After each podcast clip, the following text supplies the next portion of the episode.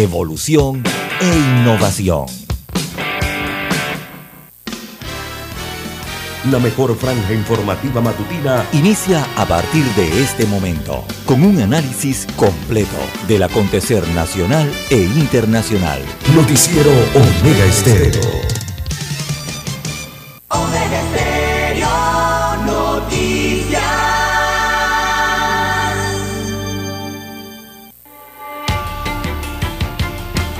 A continuación, los titulares, con los hechos que son noticias hoy.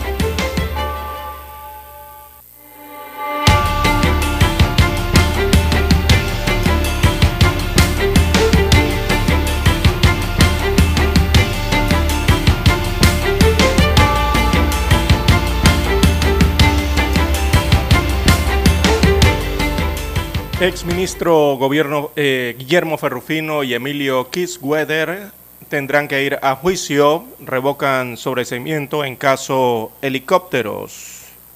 También para hoy condenan a Giacomo Tamburelli y a Junito Vega por peculado en perjuicio del PAN. Tendrán que pagar ocho años de prisión. Sinaproc levanta alertas amarilla y verde en todo el territorio nacional. Las condiciones climáticas han mejorado en el occidente del país. También para hoy, jornada de protestas, se realizará el Zoomtrack a partir de las 7 de la mañana de hoy. Esto en defensa de la Caja del Seguro Social y que se cumplan los acuerdos de la mesa del diálogo.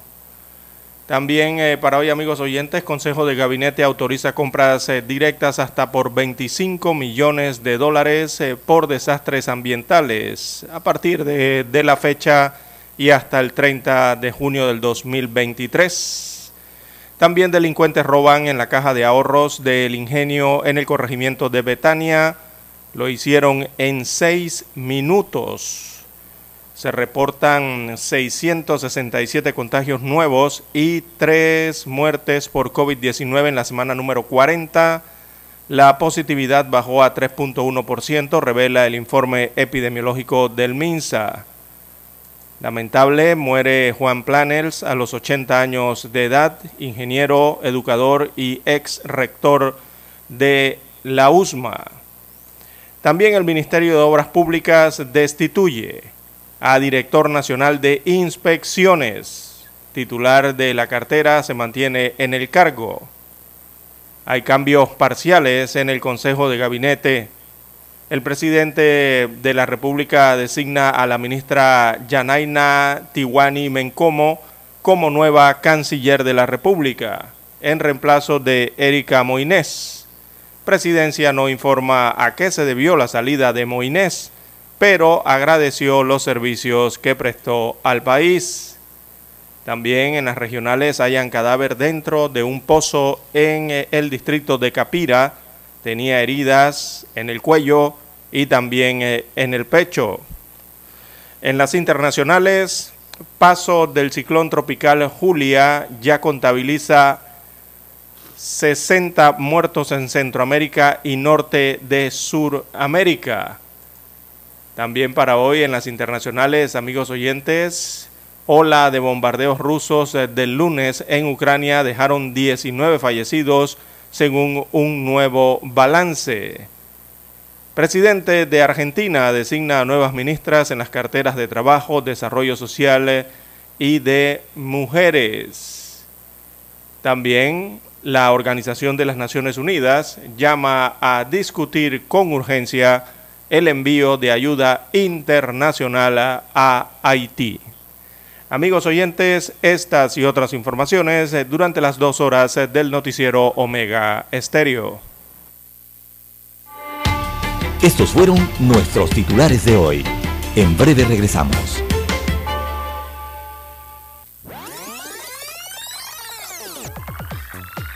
Omega Stereo tiene una nueva app. Descárgala en Play Store y App Store totalmente gratis. Escucha Omega Stereo las 24 horas donde estés con nuestra nueva app. En Omega Estéreo estamos evolucionando para ti. Te acompañamos en tu auto, en tu oficina, en tu hogar y ahora en cualquier dispositivo móvil. No importa dónde te encuentres, siempre te acompañamos con la mejor programación. Omega Estéreo. Primera cadena nacional simultánea 24 horas.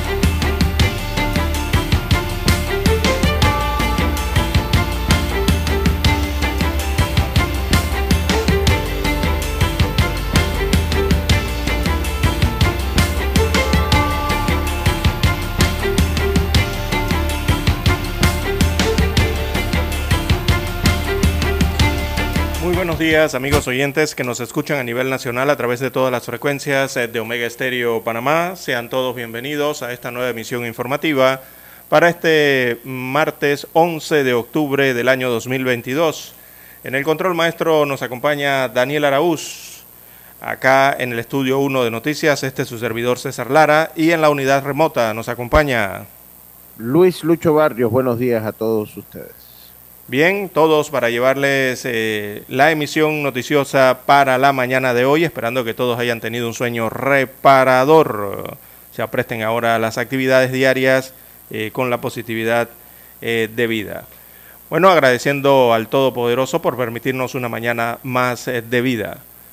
Bien, arrancamos el noticiero Mega Estéreo con las informaciones locales, ya que ayer hubo un cambio, se puede decir parcial, ¿no? De gabinete eh, del gabinete constitucional, ya que el presidente de la República, Laurentino Cortizo, eh, designó como canciller a Yanaina Tiwaine Mencomo, eh, quien ocupaba el cargo de ministra de Gobierno, ha sido designada en reemplazo de Erika Moines, que deja el gobierno del presidente Cortizo.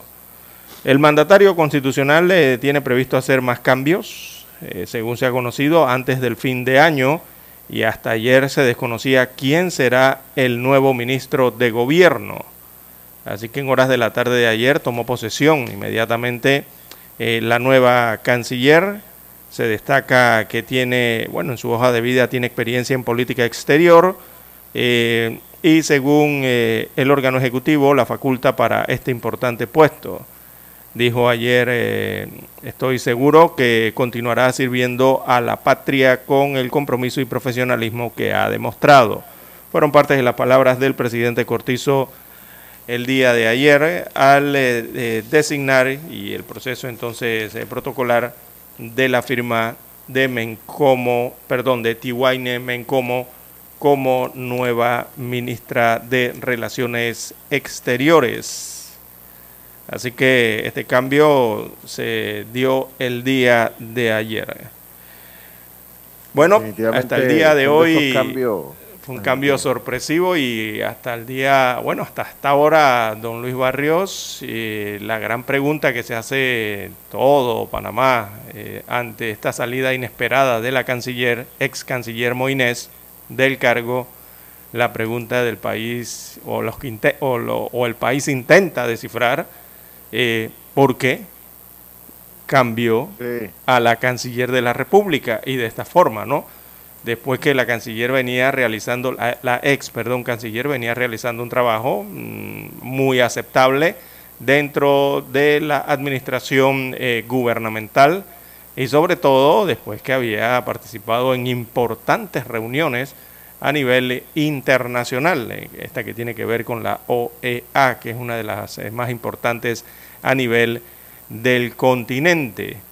Eh, así que todos ayer quedaron prácticamente patidifusos con, con esta noticia ¿no? inesperada del, de que salía Erika Moines de la Cancillería e inmediatamente fue instalada la ministra de Gobierno eh, que la reemplaza como canciller, la ministra eh, Yanaina Tiwani. Yanina es el nombre, Yanina Tiwaine.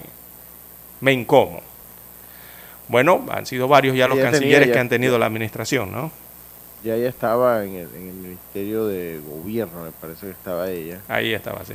Eh, sí, y, y, bueno, es una, para mí es una lástima, me parece que era una de las de las figuras que le aportaba credibilidad a lo que era el gobierno. sí, mucha imagen, trabajo. Sí. ella entra en el corazón de la pandemia, o sea, cuando estábamos en una parte difícil de la pandemia, y eh, tuvo un rol protagónico en lo que fue la negociación de las vacunas. Recuerden que las negociaciones de las vacunas e, eran de Estado, farmacéutica Estado, y ella por ser la canciller le tocó eh, pues, eh, realizar y dirigir esas negociaciones. Además que tuvo eh, pues buenas entrevistas, buena, un buen actuar, fue una canciller activa. En el caso de estudiantes y jugadores, deportistas que tenían que viajar a los Estados Unidos y tenían problemas con la visa, siempre estuvo activa allí. Erika Moines me parece que deja el gobierno y le va a dejar un vacío al gobierno porque era una figura de credibilidad. Y un gobierno que cuando se mide la popularidad pues no marca bien, porque hay que decirlo, este gobierno no marca bien en la popularidad, ni tampoco en la transparencia, esos son los funcionarios que a ustedes lo ayudan o que, o que por lo menos le dan otra visión. Eh, obviamente corrieron, lo que ha corrido son rumores, el, Ejecutivo no ha explicado nada, no, eh, tampoco hay un mandato legal que lo obligue a a explicarlo, es sencillamente una, decisión presidencial. el presidente puede designar, él es el presidente de la República y puede designar eh, a cualquiera en su gabinete. Así es. Y eh, lo que sí es que, bueno, corren obviamente, Panamá es un país muy pequeño, ¿no? O sea, corren los rumores, se habla de de pues algo de la, la OPS. que no quiso respaldar a la candidatura del también eh, conciudadano Camilo Aleine para dirigir la Organización Panamericana de la Salud en reciente eh, reunión y escogencia que se realizó allá en, en, Washington en este caso, ¿no? Eh, ha sido denunciado eso. Sí, o sea, e, eso es un, rumor, pero bueno, va tomando fuerza, ¿no? También, bueno, diversos rumores hay, ¿no? En el hecho de que eh, han señalado que la canciller estaba presionando, solicitando mayor ayuda, eh, principalmente a los Estados Unidos de América en, cuanto al tema de la crisis migratoria que se está pasando en Darién, que están sufriendo eh, varios ciudadanos venezolanos y de otras nacionalidades que atraviesan la selva del Darién para ir con destino hacia los Estados Unidos. Eso por una parte. También se ha, mucho se ha hablado del tema de algunas reuniones que precisamente eh, tuvo la canciller en esa reunión de la OEA, eh, en que se reunió, ¿verdad? con, perdón, de la ONU. Eh, en la ONU también hubo otra reunión importante en la que sostuvo conversaciones o reuniones bilaterales o de acercamiento con eh, los estados de Ucrania. Se reunió con el embajador de Ucrania y también se reunió con el embajador ruso, el embajador de Rusia, ¿no? Eh, también se ha hablado mucho de esa reunión y del grado, el nivel de conversación que hubo eh, ¿verdad? Esto, claro, en búsqueda de, conocer más, de, tratar de mediar en la situación que ocurre entre Ucrania y Rusia, evidentemente.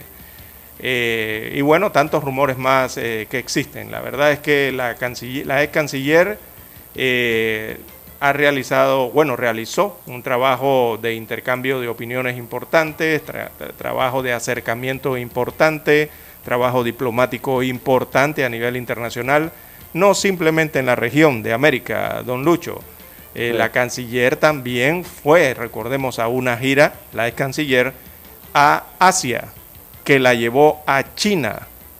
Ella se reunió en China también con los altos funcionarios asiáticos. Eh, rara vez eh, la República de Panamá hace esto, ¿no? De viajar hasta China y en Pekín reunirse con los altos dignatarios. Esto en la búsqueda de mejorar las relaciones diplomáticas y de cooperación entre ambas naciones. Por allí también se reunió con varios de otros representantes de los países asiáticos, ¿verdad?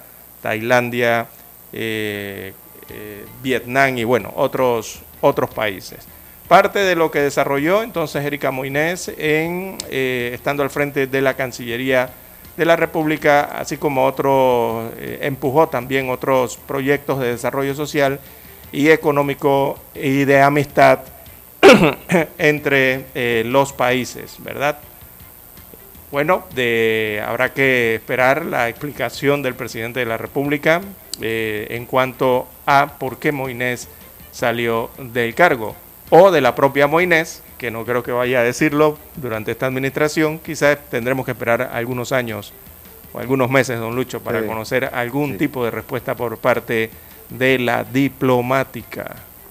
Lo que sí es que por lo menos a nivel de redes, para irnos al cambio, se va uno de los, de los funcionarios que más empatía tenía con la ciudadanía y eso se ha quedado, se ha quedado claro en, por lo menos en redes sociales.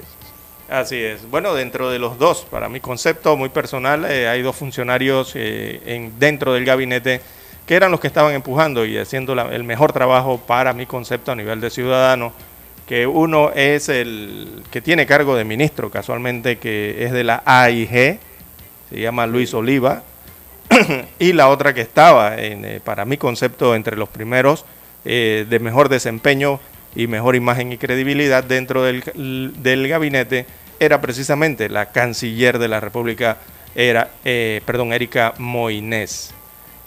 bueno, la ciudadanía también ha valorado el trabajo que ha hecho la diplomática Moines. Bien, amigos oyentes, hay que hacer una pequeña pausa y retornamos con más temas.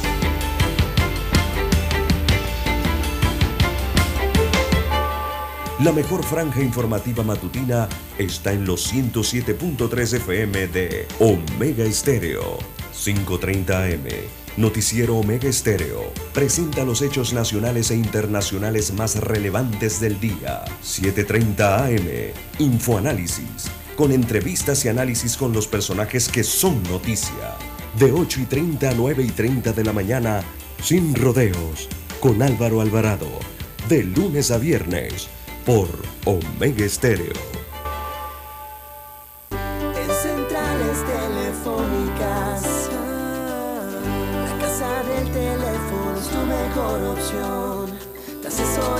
Te ofrecemos buena atención.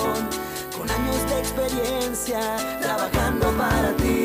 La casa del teléfono, ubicados en Via Brasil y lista hermosa. La casa del teléfono, líder de telecomunicaciones. La casa del teléfono, distribuidores de Panasonic. Ven a visitarnos del teléfono. 229-0465, lcdtcorp.com, distribuidor autorizado Panasonic. Omega Stereo tiene una nueva app. Descárgala en Play Store y App Store totalmente gratis. Escucha Omega Stereo las 24 horas donde estés con nuestra aplicación totalmente nueva. Para anunciarse en Omega Stereo marque el 269-2237. Con mucho gusto le brindaremos una atención profesional y personalizada. Su publicidad en Omega Estéreo. La escucharán de costa a costa y frontera a frontera. Contáctenos 269-2237. Gracias. Noticiero Omega Estéreo.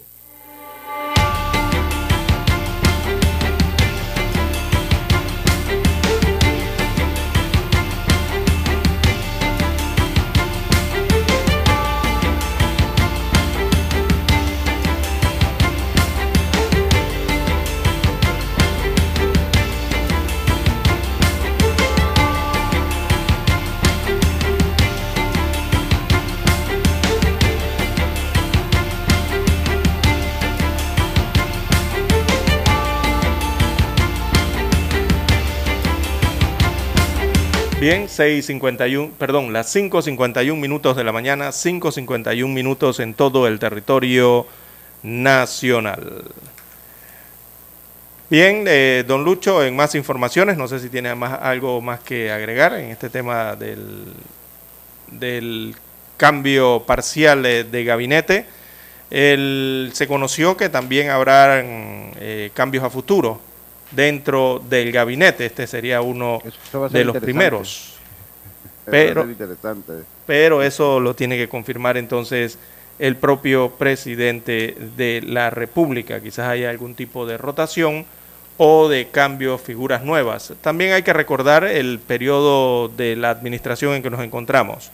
Eh, próximamente ya vendrán estos meses, estas semanas, en que muchos funcionarios eh, del Estado, don Luis Barrios, eh, tendrán que tomar la decisión de si se separan del cargo eh, para optar eh, por cargos de elección popular, en este caso, si tienen alguna aspiración política, ya sabemos que la ley estipula, ¿verdad?, que deben separarse de los cargos públicos que ejercen. Así que quizás esa sea una de las razones también que en las próximas semanas estaremos conociendo algunos cambios dentro del engranaje gubernamental. Recordemos que ya prácticamente el periodo de elecciones, eh, ¿verdad?, de, acción de la elección 2024 eh, ya está en ejecución. Mm, el plan electoral ya se está aplicando, el proceso prácticamente arrancado con, los, con las candidaturas independientes que están recogiendo sus firmas y también eh, lo que tiene que ver con los partidos políticos. Bien, las 5.53 minutos, 5.53 minutos de la mañana en todo el territorio nacional. También hay que informar que hoy hay clases, don Lucho Barrios, a nivel nacional. Eh, el Sistema Nacional de Protección Civil al día de ayer levantó la eh, alerta amarilla y la alerta verde que existía a nivel nacional. Recordemos que primero fue verde en todo el país y luego amarilla para ciertas provincias, exceptuando la provincia de Panamá y la provincia de Darién. Así que ayer se informaba por parte del Sistema Nacional de Protección eh, Civil el levantamiento de esta alerta verde y esta alerta amarilla a nivel nacional. Evidentemente esto porque las condiciones eh, climáticas eh, han mejorado y han mejorado sobre todo en el occidente del país, entiéndase el área de Bocas del Toro, la comarca Nave Buglé, la provincia de Veraguas, también la provincia de Chiriquí, así como parte de algunas provincias del Caribe, como Colón, que estuvieron afectadas. Así que esa, eh, a las 6 de la tarde de ayer se levantó esa alerta amarilla y verde, eh, producto de los efectos del huracán Julia. Eh, hidrometeorología de ETESA informó que las condiciones climáticas han mejorado y que el país se encuentra en condiciones propias de la temporada lluviosa. Así que las provincias de Veraguas, Coclé, Herrera, Los Santos, Colón, Darién, Comarca, Guna, Ayala y Panamá Oeste, eh, recordemos ayer se mantenían hasta antes de la noche en alerta verde, mientras que Chiriquí, Veraguas, eh, perdón, Chiriquí, Bocas del Toro y la comarca Nave Buglé se mantenían en alerta amarilla como parte de las medidas de prevención del Centro de Operaciones de Emergencia Nacional para salvaguardar la vida de la población, según indica eh, parte de un comunicado del Sistema Nacional de Protección eh, Civil. Igualmente, ayer el Ministerio de Educación eh, anunció en horas de la tarde que se levantaba la medida que habían adoptado por recomendación de las autoridades de protección civil, que era la suspensión de clases hasta el día eh, de ayer. Bueno, eh, fueron, fue levantada esa orden que dio el Ministerio de Educación, así que a partir de hoy eh, deben verificarse las clases a nivel nacional en los diferentes centros educativos de forma regular. Es lo que se espera para el día de hoy con la mejora del clima en la región. Eh, don Lucho, recordemos que, que, Julia dejó una víctima aquí en la República de Panamá, es lo que se le ha contabilizado al país. Esta fue una, una mujer ¿no? que falleció producto de un deslave, me parece que fue en la provincia de Colón el pasado fin de semana. lo, que, sí es que, adelante. en cuanto a las clases, César, Pues ayer el día fue bastante veraniego en Ciudad de Panamá. Bastante, bastante. Sí, lo contrario.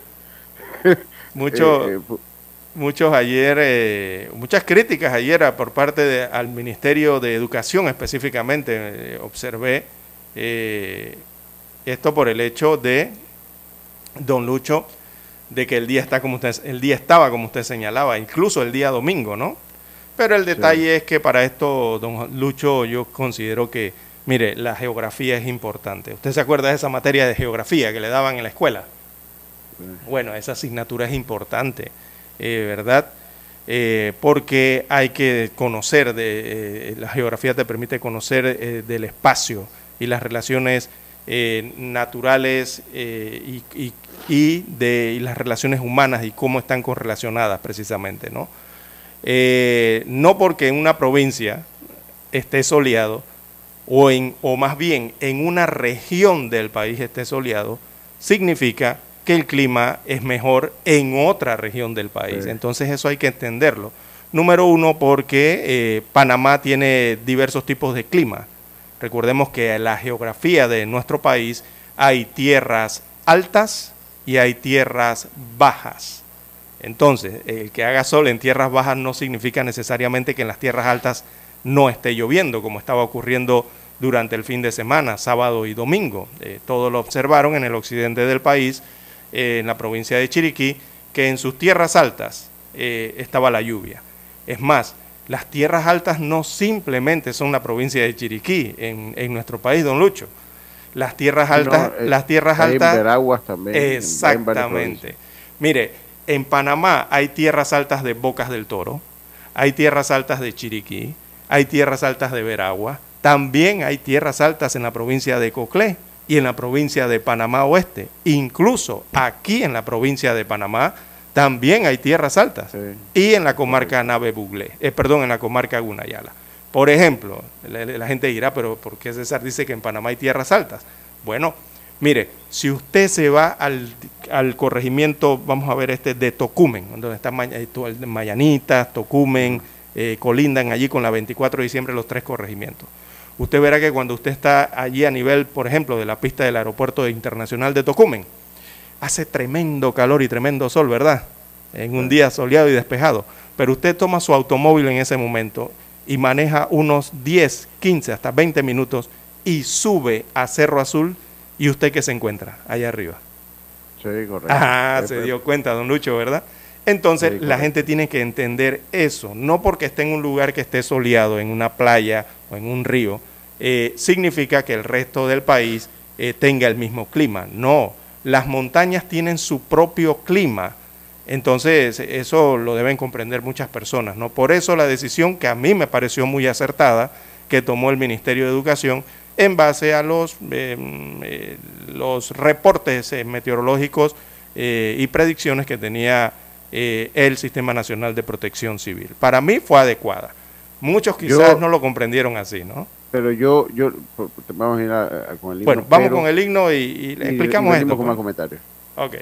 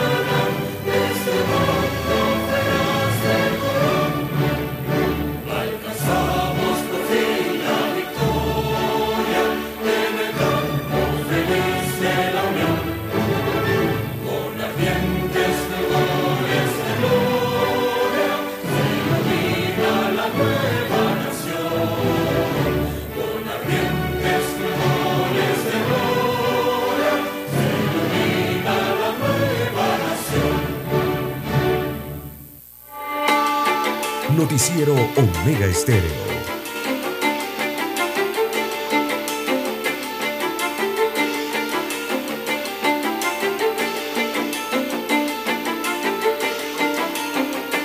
En 6.3, 6.3 minutos eh, de la mañana en todo el territorio nacional. Se activó el WhatsApp, don Lucho, con este tema de una Sí, vez. sí, pues. Eh, Sí, bueno, sí. sus comentarios primero y, y hago unas acotaciones eh, para que entiendan eh, del por qué me parece que estuvo correcta la decisión. Adelante, don Lucho. Yo- lo que pasa es que uno tiene que aprender un poquito de la historia.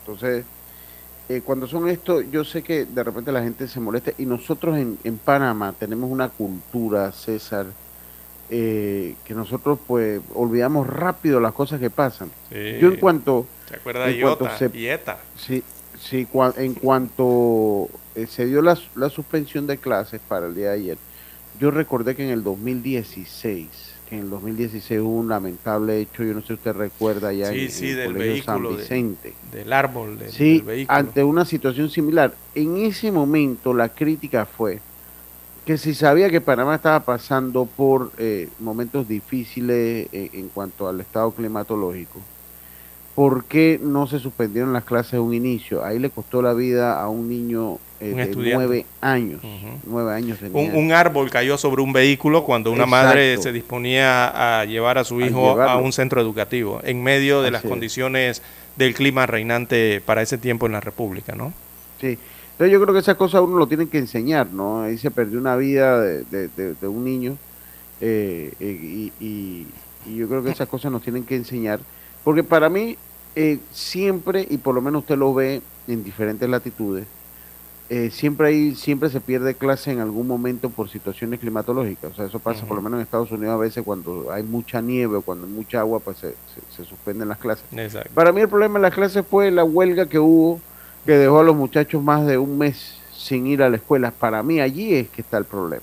No en que usted agarre y diga, y sabes que la cosa puede ponerse, puede complicarse, aunque sé que la gente ha dicho que porque la cosa puede complicarse y por prevención preferimos tener a los muchachos en la, en la calle, tomando en referencia lo que pasó en el 2016, que nadie quería que pasara. Entonces, Mm. por ese lado uno tiene que aprender a veces a las cosas que pasan. César. Sí, eh, me preguntan en el WhatsApp.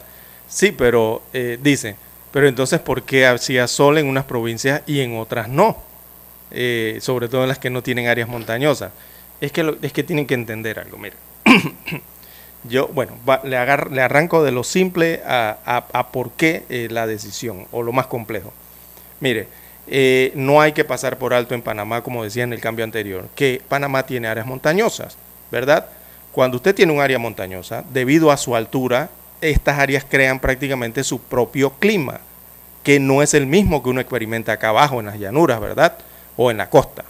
Eh, tenemos que recordar que el aire sube por la forma que tienen las montañas. Tienen que acordarse de los vientos, todos esos vientos que vienen del mar o de la dirección que venga cuando golpean la montaña, esos vientos suben y regularmente ese aire es un aire húmedo, pero cuando sube por la ladera de la montaña, hace que se eleve, allá se encuentra con un aire más frío, un, área más fría de- de la montaña. ¿Y qué pasa allí?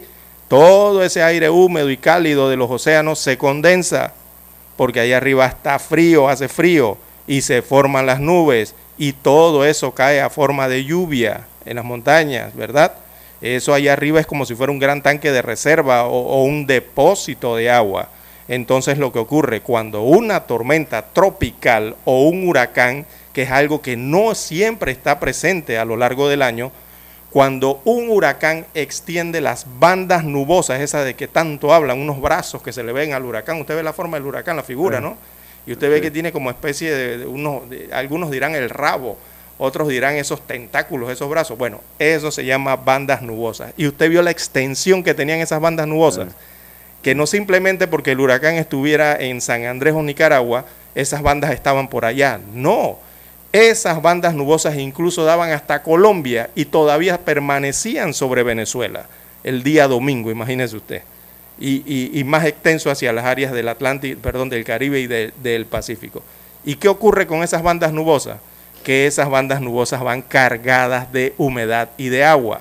Cuando ellas se van moviendo debido a la rotación que lleva el huracán, esas bandas se van moviendo en círculo, en forma de espiral, poco a poco a lo largo del día de los días se van moviendo a las horas que tiene de vida el huracán.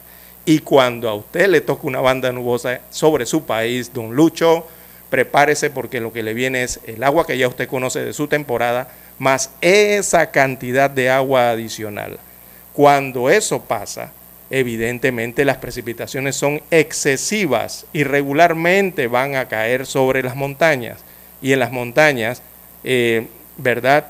Eh, las bandas nubosas que existían de este huracán que se llamaba Julia, eh, daban era sobre el occidente de la República de Panamá, cubrían, oscurecían era más bien el occidente, por donde está Navebuglé, donde está Bocas del Toro, Chiriquí, estas áreas veraguas, Realmente ahí eran donde llegaban las principales bandas nubosas de eh, este huracán, pero el pronóstico indicaba que se podían extender a lo largo de la República, así como llegaron hasta Venezuela y llegaron hasta Colombia. Mire usted en Venezuela, 36 fallecidos, producto de que las bandas nubosas estaban allí, les cayeron precipitaciones, deslaves y murieron 36 personas hasta el momento en una población allí en Venezuela, producto de ese huracán Julia. Entonces la decisión era la acertada para mi concepto muy personal, porque esos brazos, esos tentáculos desencadenan en esas áreas esas precipitaciones excesivas en un valor superior eh, al acostumbrado. Y eso causa en la montaña o en las cordilleras y, en las cuestas abajo, causa entonces esas inundaciones. Y esos cauces de esos ríos, evidentemente con tal cantidad de agua que se pronostica, no pueden contener esa agua. Y vienen las inundaciones, como tal lo vimos en las imágenes, precisamente en las tierras altas de Bocas del Toro, Veraguas, eh, Nave Buglé y Chiriquí. Y a veces uno acá abajo ve, usted no ha notado que cuando está lloviendo en la montaña, usted tiene sol acá en su territorio, en la parte baja, ¿no? ¿Verdad? Pero usted se, se asoma cuando pasa en la carretera panamericana cerca de un río, a veces usted ve acá abajo el agua chocolate en el río pero usted está en un día soleado, va para la playa, qué chévere, pero usted ve el agua chocolate en el río. ¿Por qué? Porque allá arriba, en ese clima que se generan en las montañas, que tiene su clima específico, allá está ocurriendo algo muy distinto a lo que pasa acá abajo. Entonces, eso tiene que comprenderlo la población. Eh, me parece a mí que la decisión fue la más acertada en el sentido de prevenir. Eh, me pareció muy bien la decisión. Yo no la critiqué. Sí, yo, yo tampoco, precisamente por recordar a ese muchacho y por algunos de los factores que usted dice, a veces a veces sobre reaccionamos y yo sí recuerdo ese caso, ¿no? Ese caso y siguen siendo los estudiantes el punto más sensible, eh, es esa. No sé si cambiamos de información, son las 6 y 11, 6 y 11 minutos de la mañana. El sector privado retoma la discusión del IBM el CONEP impulsará reformas profundas a la administración de la Caja del Seguro Social en un foro convocado para el 14 de octubre del presente año. La discusión de la crisis financiera del programa Invalidez, Vejez y Muerte, IBM, de la Caja del Seguro Social, retorna al sector privado.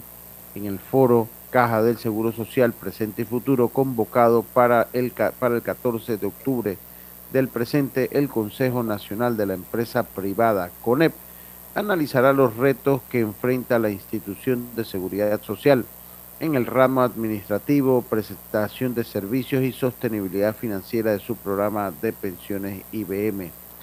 El gremio de empresarios promueve un debate profundo y científico del programa de pensiones con expertos como Jorge Nicolau, consultor y estudioso de las finanzas de la Caja, Roberto Brenes, asesor financiero y exgerente general de Bolsa de Valores, y Aida Michelle Maduro, presidenta de la Junta Directiva de la Caja del Seguro Social.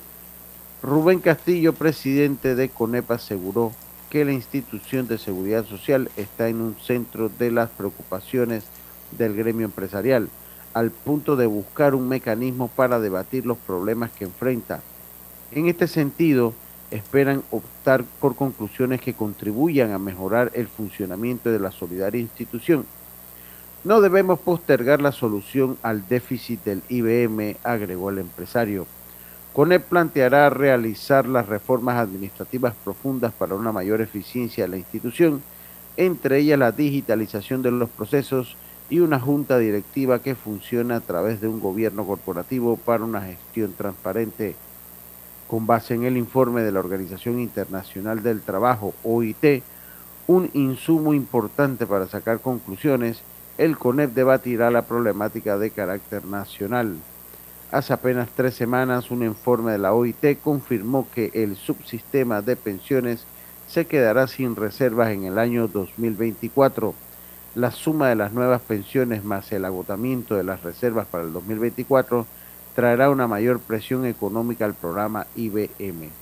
La OIT, una organización independiente sin, tintes políticos, se centró en el informe actuariales para concretar su diagnóstico y recomendar al gobierno apresurar los pasos para identificar nuevas fuentes de financiamiento para reflotar las pensiones, ya sea a través de la rendición del fideicomiso actual o el incremento de las transferencias u otros instrumentos alternativos.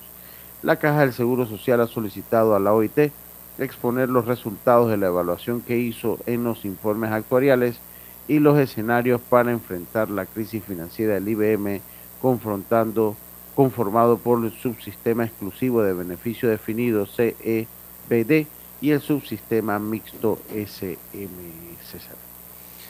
Bueno, la situación de la Caja del Seguro Social, eh, don Lucho, que ya eh, todo el país eh, conoce realmente la situación en que se encuentran, sobre todo los resultados operativos del programa de IBM, ¿no? que ya no da para más, no son positivos o todos son negativos. Esa reserva se va a acabar prácticamente entre el 2023 y 2024 y lo que viene son déficit de cientos de cientos de millones de dólares que alguien los tiene que poner o alguien los tiene que pagar o deben salir de algún lugar. El detalle es de dónde van a salir, ¿verdad? Eh, Porque y ese es el punto. Bueno, ya el problema es que Suntra que está en la calle. Sí, hoy a las 7 de la mañana tienen eh, protestas. Eh, porque el punto del seguro social es este, es plata, es dinero, es dinero existente, es lo que se requiere para por lo menos estabilizarlo. Yo no diría que para solucionar el problema, no, eh, lo que se quiere es actuaciones eh, muy puntuales para iniciar a estabilizar el sistema que tenemos de pensiones y el sistema que maneja la caja del Seguro Social. Ni siquiera podemos estar hablando de solucionarlo. La solución vendrá después, pero para todo ello se requiere de dinero y de mucho dinero, eh, don Lucho, que alguien tiene que poner. O los ponen los dueños de la caja del Seguro Social, que son los pensionados y jubilados, o los pone el Estado como respaldo y garante de la entidad, o se buscarán, como bien usted ha dicho en la eh, nota, a través de inversiones que pueda realizar la Caja del Seguro Social, donde hay otra problemática enorme, que es que pareciera que no dejan que la Caja del Seguro Social invierta precisamente, eh, valga la redundancia, en inversiones seguras que se pueden hacer dentro del país o fuera del país. Eh, hay otra disputa allí enorme por esa situación. Bien, eh, tenemos que hacer la pausa, don Lucho, y retornamos.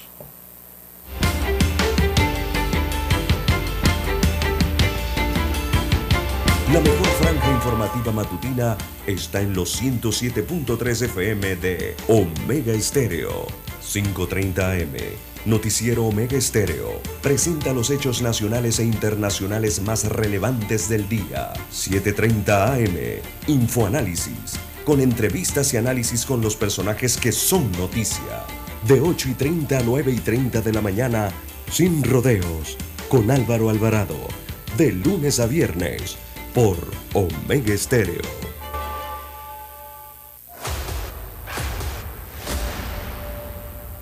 Desde los estudios de Omega Estéreo, establecemos contacto vía satélite con la voz de América. Desde Washington, presentamos el reportaje internacional.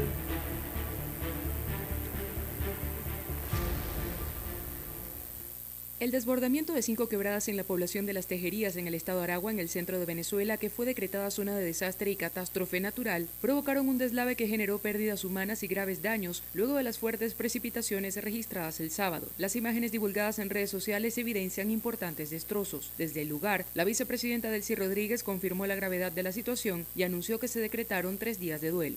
Atendiendo fundamentalmente un frente de búsqueda de estas personas Estamos atendiendo también a las personas que quedaron sin vivienda o cuyas viviendas fueron afectadas por este gran deslave. Están, bueno, todos los ministros del área, el ministro de Vivienda. Tenemos que atender a toda esta comunidad que ha sido afectada. Está muy golpeado, obviamente, por las pérdidas humanas que se ha dado acá.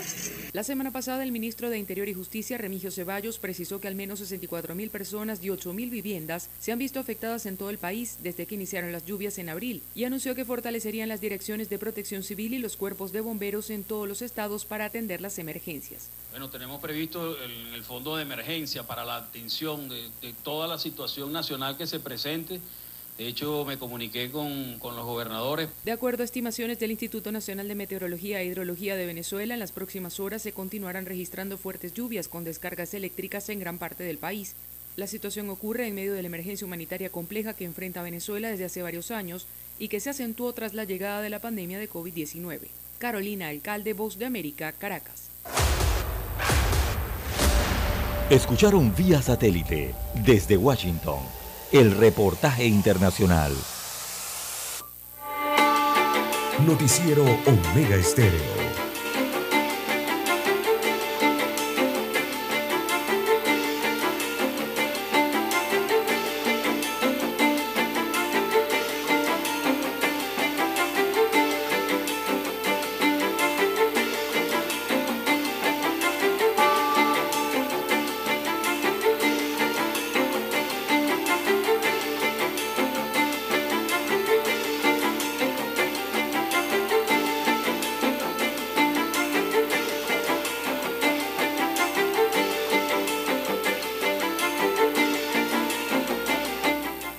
Las 6.20, 6.20 minutos de la mañana en todo el territorio nacional. Dice, no nos pueden dejar sin nuestra jubilación, dice un amigo oyente aquí. Eh, bueno, esas son las decisiones que hay que tomar con el tema que estábamos tocando, agotación de las, eh, los primeros acercamientos, ¿no? Que se hacen luego de ese informe que presentó la Organización Internacional del Trabajo, que como decíamos aquí en años anteriores, eh, meses anteriores, eh, no podía decir nada distinto a lo que ya se sabía y que los técnicos aquí en Panamá sabían, que los administradores, eh, perdón, en este caso de los directores generales de la Caja del Seguro Social, conocían. ¿Y por qué digo esto? Que ya en Panamá se sabía esto hace un tiempo, antes que lo viniera a reiterar la Organización Internacional de Trabajo, con todo el respeto a la OIT, y es porque eh, si usted toma los datos que le envía la República de Panamá, o sea, la información, los papeles, las estadísticas que le envía la, eh, la, República de Panamá, lógicamente le va a dar el mismo resultado. Analice usted esa información o haga ese informe, lo haga en, desde un país de Europa, lo haga desde un país de América, de Asia o de África. La información es la misma, los datos son lo mismo. La OIT no tiene data eh, propia de la caja del Seguro Social, el país se la entregó nosotros entregamos esa data a ellos para que la analizaran. Por lo tanto, sí. el resultado tenía que ser el mismo, no podía ser uno distinto. Además que tampoco, tampoco hay que ser, y con todo respeto a la OIT, eh, César, pues tampoco que se está descubriendo el agua tibia. Claro que no. Bueno, aquí tenemos Ellos simplemente años, están reiterando ¿no? lo, que, lo que está pasando. Aquí tenemos años, aquí tenemos años que sabemos que ya esto eh, es un, un problema eh, pues existente se ha tocado en los diferencias lo que pasa es que la solución tiene un, lleva un costo, costo político, político enorme enorme y se le ha dado la vuelta a este tema pero aquí o sea con respeto yo opino como usted en ese aspecto o sea con respeto a la OIT eh, eh, pero a mí eh, no nos han dicho nada, nada que no se supiera de este país o sea por lo menos en, en base o en torno con base o en torno a la a la, a la caja del Seguro Social. Sí, o sea, porque es, hay, que, hay que decirlo, o sea, la caja del Seguro Social no es que esté en quiebra, la institución como institución no está en quiebra. No, Lo que está en programa. problemas es uno de los tantos programas sí. que maneja la institución, uno de ellos, y ni siquiera es el programa entero, es uno de los subprogramas, o sea, es un subsistema de un programa, es el que está en problemas, porque el que está al lado, el otro del del mixto, eh, por lo menos hasta, hasta, hasta, esta, hasta el 22, eh, está funcionando bien. Hablan de que podría a futuro también tener algún tipo de problemas, pero por lo menos en esta época anda bien. Así que lo que está en problemas, repito, es el subsistema de beneficio definido, que ese que le llaman eh, solidario, ¿no? El programa viejo, como le conocen muchas personas, eh, porque el resto del fondo del riesgo eh, no tiene problemas. El subsistema mixto hasta ahora se encuentra bien. Entonces hay que aclarar eso, ¿no? a la población.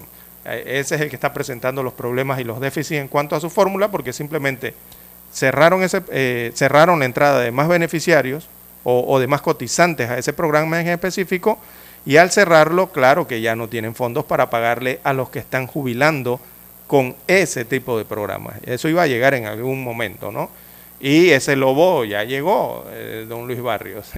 Eso ya no es un cuento de caperucita, no, no, es, es el que, que, se asoma el lobo, se asoma el lobo.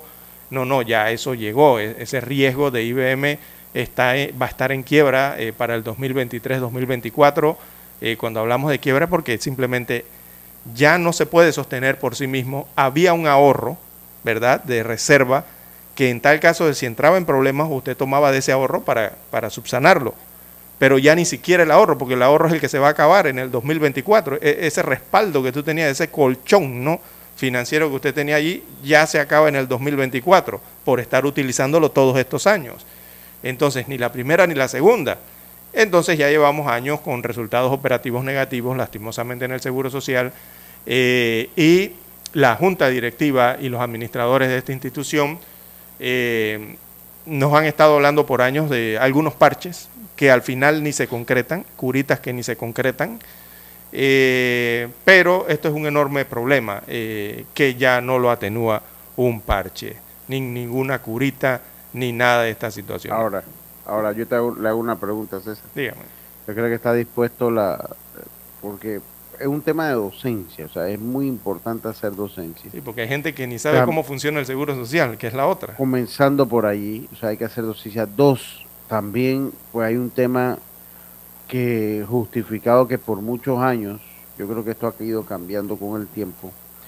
La caja del Seguro Social fue la caja menuda de algunos gobiernos. También, eso, sí. eso también, eso también es una realidad. Aquí Sí, se el día- el- despilfarró, Sí, adelante. se perdió. No, Sí, y se sigue. No es que dinero. se perdió, no es en pasado, es que está en el presente, don Lucho. y le explico, y le eh, explico. El día que la gente entienda cómo funciona de la caja del Seguro Social, realmente se metan a ver su institución, porque es de todos los que cotizamos, trabajamos y los que somos beneficiarios. El día que la gente se meta a ver eso, y llega un tema que se llama los bonos en la caja del Seguro Social, Sí. se van a caer para atrás.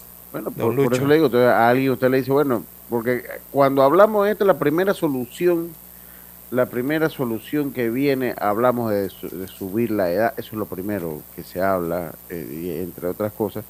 Y obviamente mucha gente dice, bueno, pero que aquí se ha perdido y se pierde cualquier cantidad de dinero y por qué no controlamos ese grifo eh, en primera instancia antes de hacer eh, eh, eh, este, este tipo de, tomar este tipo de decisiones que son las que tienen el costo el costo político. Entonces eso por un lado.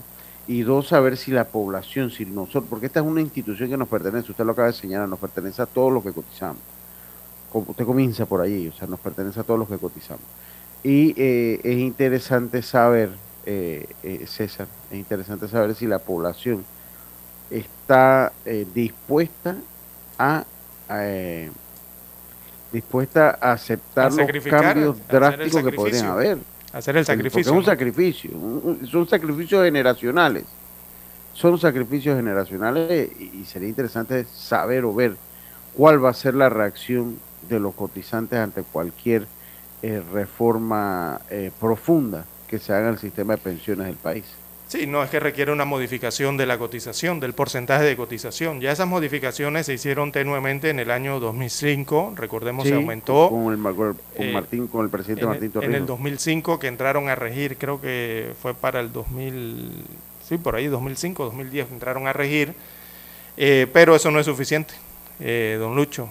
Eh, y actualmente con eso que se modificó en aquellos años, no se llega ni a la mitad de lo que se requiere para poder pagar las pensiones a futuro. Y ya lo han dicho muchos expertos, eh, a futuro habrá muchos más pensionados que incluso gente trabajando, eh, don Luis Barrio. Entonces, eso es una, eso es una fórmula, una pirámide que, que no da para más.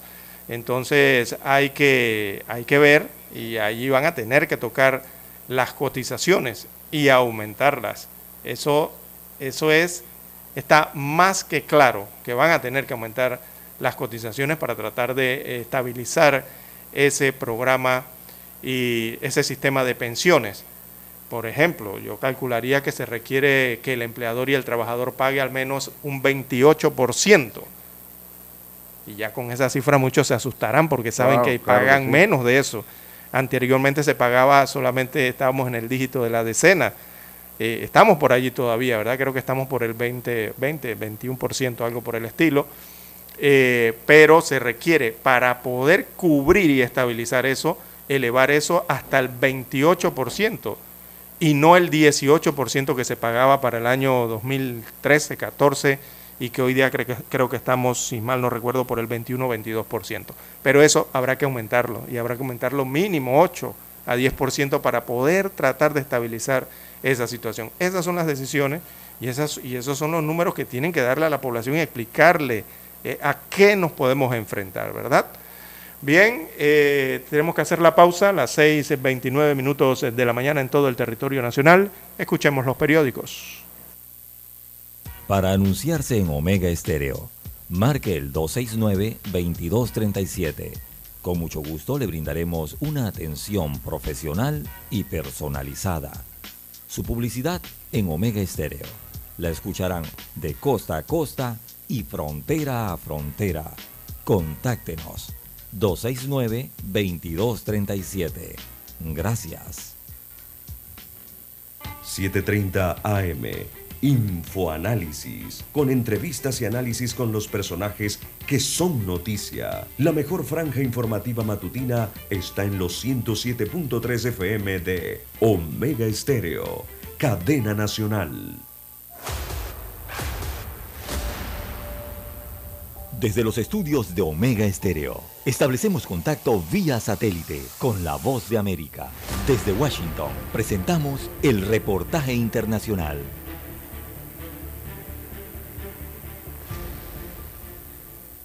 Autoridades educativas en Uvalde, Texas, empezaron esta semana con una completa renovación del personal de seguridad en las escuelas en una primera sesión de la Junta Escolar, luego de que la semana pasada retiraran la fuerza policial del campus estudiantil a consecuencia de una fuerte protesta social generada después de conocerse la contratación de un ex policía estatal que era parte de los uniformados que atendieron la emergencia del 24 de mayo, cuando un atacante armado mató a 19 alumnos y dos profesoras en la escuela primaria Rob de esta ciudad. En un comunicado de prensa emitido por el Distrito Escolar Independiente Consolidado de Ubalde, se dio a conocer que los líderes escolares pusieron en licencia administrativa a dos miembros del Departamento de Policía, uno de los cuales optó por retirarse de la institución. Desde que ocurrió el ataque en mayo, cientos de familiares protestan a menudo en esta ciudad exigiendo que los oficiales rindan cuentas sobre los 70 minutos en los que no respondieron al ataque sin lograr contener al atacante que estaba encerrado con un rifle AR-15 en un salón lleno de niños. Ese es el caso de Brett Gross, padre de Usilla García, un niño de 10 años y que fuera una de las víctimas mortales del ataque. Él ha asistido asiduamente a las protestas, considerando que las familias de Ubalde y los estudiantes en el distrito no están seguros, mientras los oficiales de policía que atendieron la emergencia estén fuera de sus puestos de trabajo. Por el momento y hasta nueva orden, el Departamento de Seguridad Pública de Texas suministrará docenas de soldados y ayudará a prestar vigilancia en los centros educativos. El comunicado de prensa emitido por el Distrito Escolar Independiente Consolidado de Ubalde no especificó cuánto tiempo permanecerían suspendidas las operaciones policiales del campus, pero sí se anticipó que los oficiales de policía escolar serán asignados a otras funciones en el distrito. Héctor Contreras, Voz de América, Washington. Escucharon vía satélite desde Washington el reportaje internacional. Noticiero Omega Estéreo. Las noticias impresas en tinta sobre papel. Con ustedes. Escuchando el periódico. Los titulares de las primeras planas de los diarios estándares de circulación en Panamá.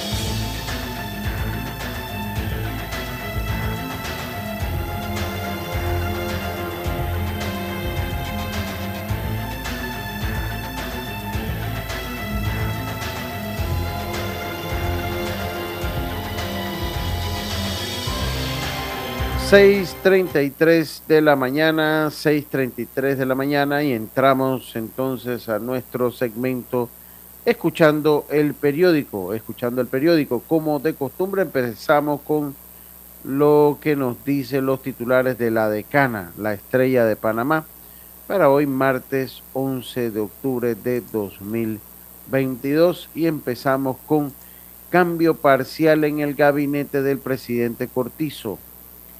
El presidente de la República, Laurentino Cortizo, designó como canciller a, Yanaina Taunei, Mencomo, quien ocupaba el cargo de ministra de Gobierno.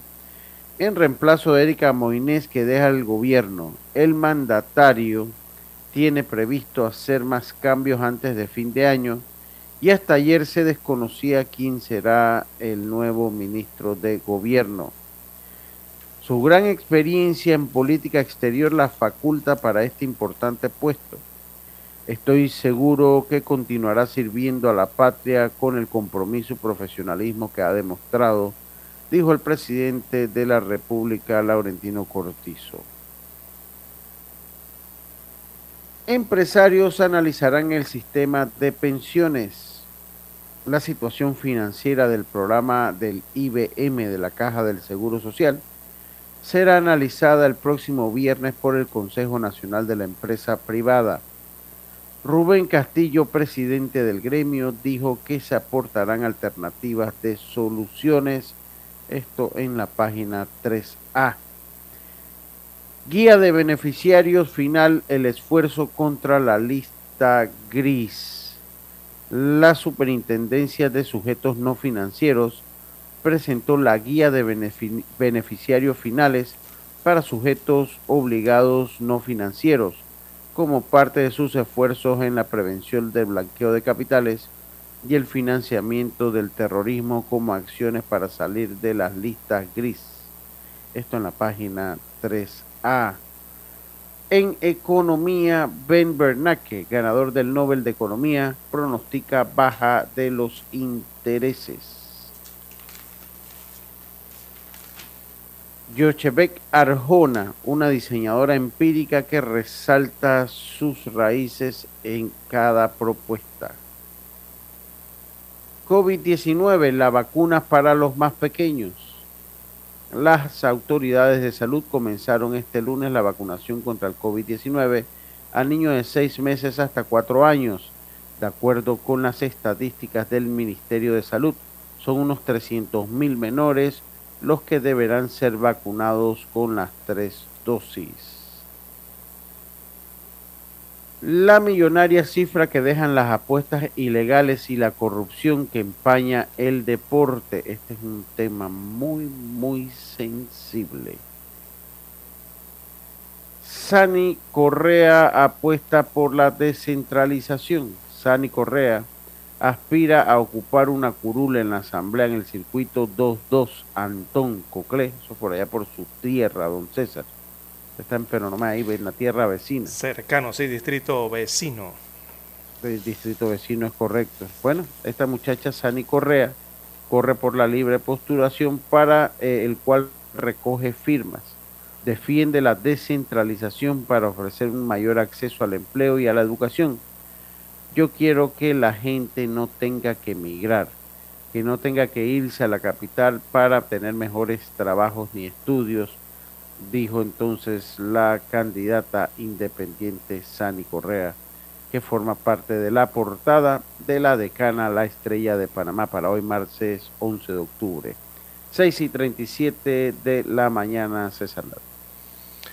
Bien, amigos oyentes, el diario La Prensa, el diario de referencia de Panamá, titula para hoy Millonarias perdidas eh, por desidia estatal. Bueno, Leonardo Greenspan y Yolanda Sandoval, eh, periodistas del diario La Prensa, tienen a cargo este reporte. Destacan en el lead de su noticia que la falta de mantenimiento en obras que han quedado en un limbo administrativo entre el Ministerio de Vivienda y Ordenamiento Territorial y el Ministerio de Obras Públicas, o sea, dos ministerios, ocasionó pérdidas que llegan a 15 millones de dólares en un día, de intensas lluvias en la ciudad de Colón. De las 12 bombas de aguas pluviales eh, que deben estar funcionando, apenas 5 están operativas, eh, destaca el informe de la prensa. Así que la falta de mantenimiento y la inexistencia de planes de emergencia salen a flote con las lluvias en la provincia de Colón y también en la provincia de Chiriquí, destaca este reporte del diario La Prensa. Y la verdad es que eso es tremendo dolor de cabeza en Colón. Incluso hubo una semana en que las nueve bombas estaban fuera de servicio. No funcionaba ninguna. Allí han logrado reparar eh, unas cinco, por lo que veo hasta el momento. Bien, Luis Acevedo Ureña, el hombre de confianza de Gaby Carrizo, destaca un reporte del diario La Prensa, socio del vicepresidente de la República, este abogado con familiares en puestos claves del gobierno central, facilitó la creación de fundaciones para proteger costosos inmuebles en el distrito de Penonomé, en la provincia de Coclé. Destacan hoy los reportes eh, de investigación que están en la página 3A del diario La Prensa. También para hoy eh, tenemos, se reduce el número de tarjetas de, crédito. Esto lo dice el martes financiero, que aparece hoy en el diario La Prensa. En tres años se redujo en un 16.76% la cantidad de tarjetas de créditos activas en el país. Giovanna Cardeliquio, eh, que es gerente general de la APC Intelidata, explica que la reducción se debe a alguna, que algunas personas que perdieron sus empleos o tienen menos ingresos optaron por reestructurar deudas, vender el saldo o eliminar las tarjetas que no podían pagar. También para hoy la prensa titula Exministros irán a juicio por caso de helicópteros del PAN. Así que el Tribunal Superior de Liquidaciones revocó un sobreseimiento y llamó a juicio a dos exministros y otras 16 personas por el presunto peculado eh, por el alquiler de helicópteros a través del extinto programa de ayuda nacional PAN. Así que los exministros llamados son Guillermo Ferrufino y Emilio Kitzwetter de Desarrollo Social y del MIDA, respectivamente, eh, durante la administración del año 2010-2014. También eh, para hoy el diario La Prensa titula Lecturas eh, de la masiva inscripción del PRD. Hacen un análisis político Dalia Pichel y Elina, Eliana perdón, Morales Gil de La Prensa. Y dice en su reporte que más allá de los números, la masiva jornada de inscripción del gobernante Partido Revolucionario Democrático del pasado fin de semana dejó en evidencia probables escenarios para las elecciones generales de mayo del 2024. José Gabriel Carrizo, eh, Jaén, vicepresidente de la República, como probable candidato para la presidencia, la posibilidad de Cristiano Adames, que es el presidente de la Asamblea Nacional, sea su contrincante en unas primarias perredistas y el afán de mantener el poder a costa de las eh, prácticas clientelistas, destaca el reporte de la prensa. También en panorama las 14 metas pendientes para reducir eh, decesos por, N, por ENT. También en la sección Vivir Más, eh, guardar semillas en el cabello, la historia, así como lo oye. En los deportes, Yankees y Dodgers se estrenan hoy. También eh, Nobel de Economía y un reportaje especial de Ben Bernanke, eh, Douglas eh, Diamond y Philip Daviv, perdón, fueron galardonados por su investigación sobre bancos y crisis financieras. También para hoy la fotografía principal del diario La Prensa. Veamos dónde fue captada esta gráfica. Esto tiene que ser el corregimiento de Ancón. Así es. La construcción de, la titulan eh, Puerto de Cruceros en Amador. Perdón, es el corregimiento de Amador, sí. Puerto de Cruceros en Amador. Autoridad Marítima de Panamá aprueba cuarta adenda. Yo dije Ancón o dije Amador, don Daniel. Bueno, hacemos la corrección. Amador es el corregimiento. Bien, eh, la construcción de la terminal de cruceros en Amador se extenderá por 274 días, dice el pie de foto de la gráfica. El proyecto de 206 millones de dólares no estará 100% operativo para la temporada de cruceros 2022-2023, luego de que la Autoridad Marítima de Panamá concediera una tercera prórroga al contratista para terminar el proyecto la terminal de pasajeros no estará habilitada hasta el otro año, según destaca el reporte del diario La Prensa, que muestra entonces una gráfica donde se encuentra este proyecto en el área de Amador, en el corregimiento de Ancón. Bien, eh, son los títulos que presenta para hoy el diario La Prensa. Adelante, Daniel. Hasta aquí. Escuchando el periódico. Las noticias de primera plana, impresas en tinta sobre papel.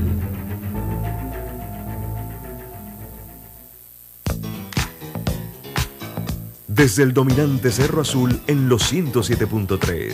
107.3. Continúa por el majestuoso Cerro Canajagua en los 107.5 para provincias centrales. Hasta el imponente Volcán Barú. Volcán Barú en los 107.3. Transmite Omega Estéreo, cadena nacional simultánea. Noticiero Omega Estéreo. Desde los estudios de Omega Estéreo, establecemos contacto vía satélite con la voz de América. Desde Washington, presentamos el reportaje internacional.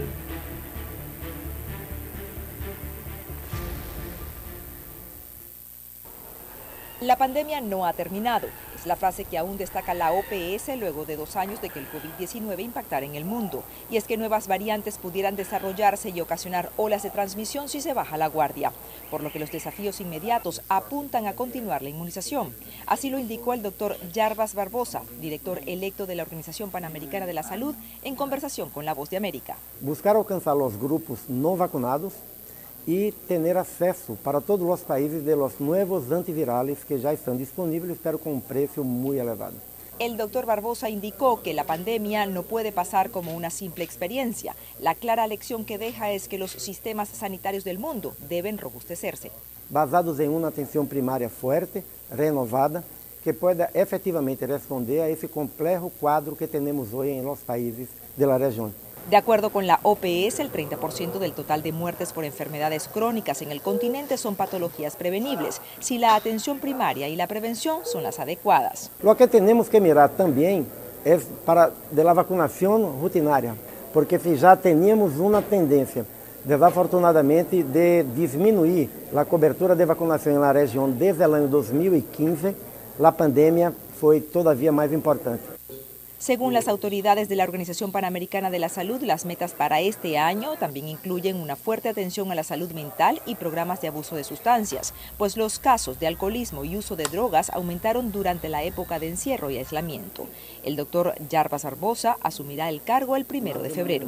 Natalí Salas Guaitero, Voz de América, Washington.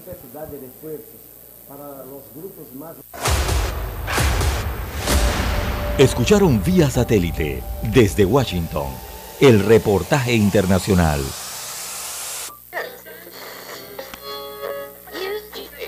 Cuando nadie creía en el FM estéreo, Esta es la nueva generación en radio. Esta es la generación Omega. Construimos el camino que seguirían las demás. Omega Estéreo.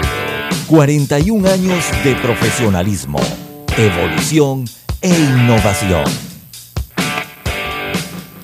Problemas de tierra, reclamos por accidentes, despidos injustificados, reclamos de herencias, sucesiones, daños y perjuicios. Todo problema legal civil, penal y laboral, consulte al 6614-1445. Licenciado Juan de Dios Hernández le atiende. 6614-1445. Con atención en Panamá, Panamá Este, Panamá Oeste, Colón, Coclé, Santiago, Herrera y Los Santos. Anote y consulte 6614-1445.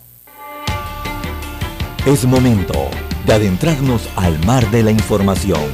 Este es el resultado de nuestra navegación por las noticias internacionales más importantes en este momento.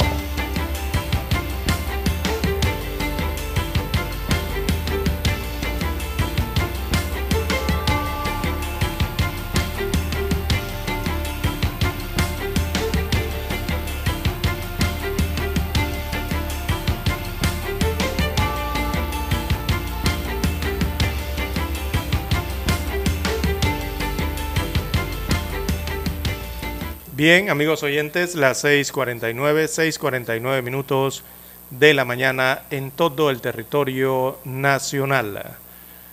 Bien, eh, don Luis Barrios, como titulábamos en las internacionales, bueno, el paso del ciclón tropical Julia ya contabiliza 59 muertos en Centroamérica y también en el norte de Sudamérica. Recordemos que Julia arrancó por el área del Caribe, cercano a Venezuela y Colombia.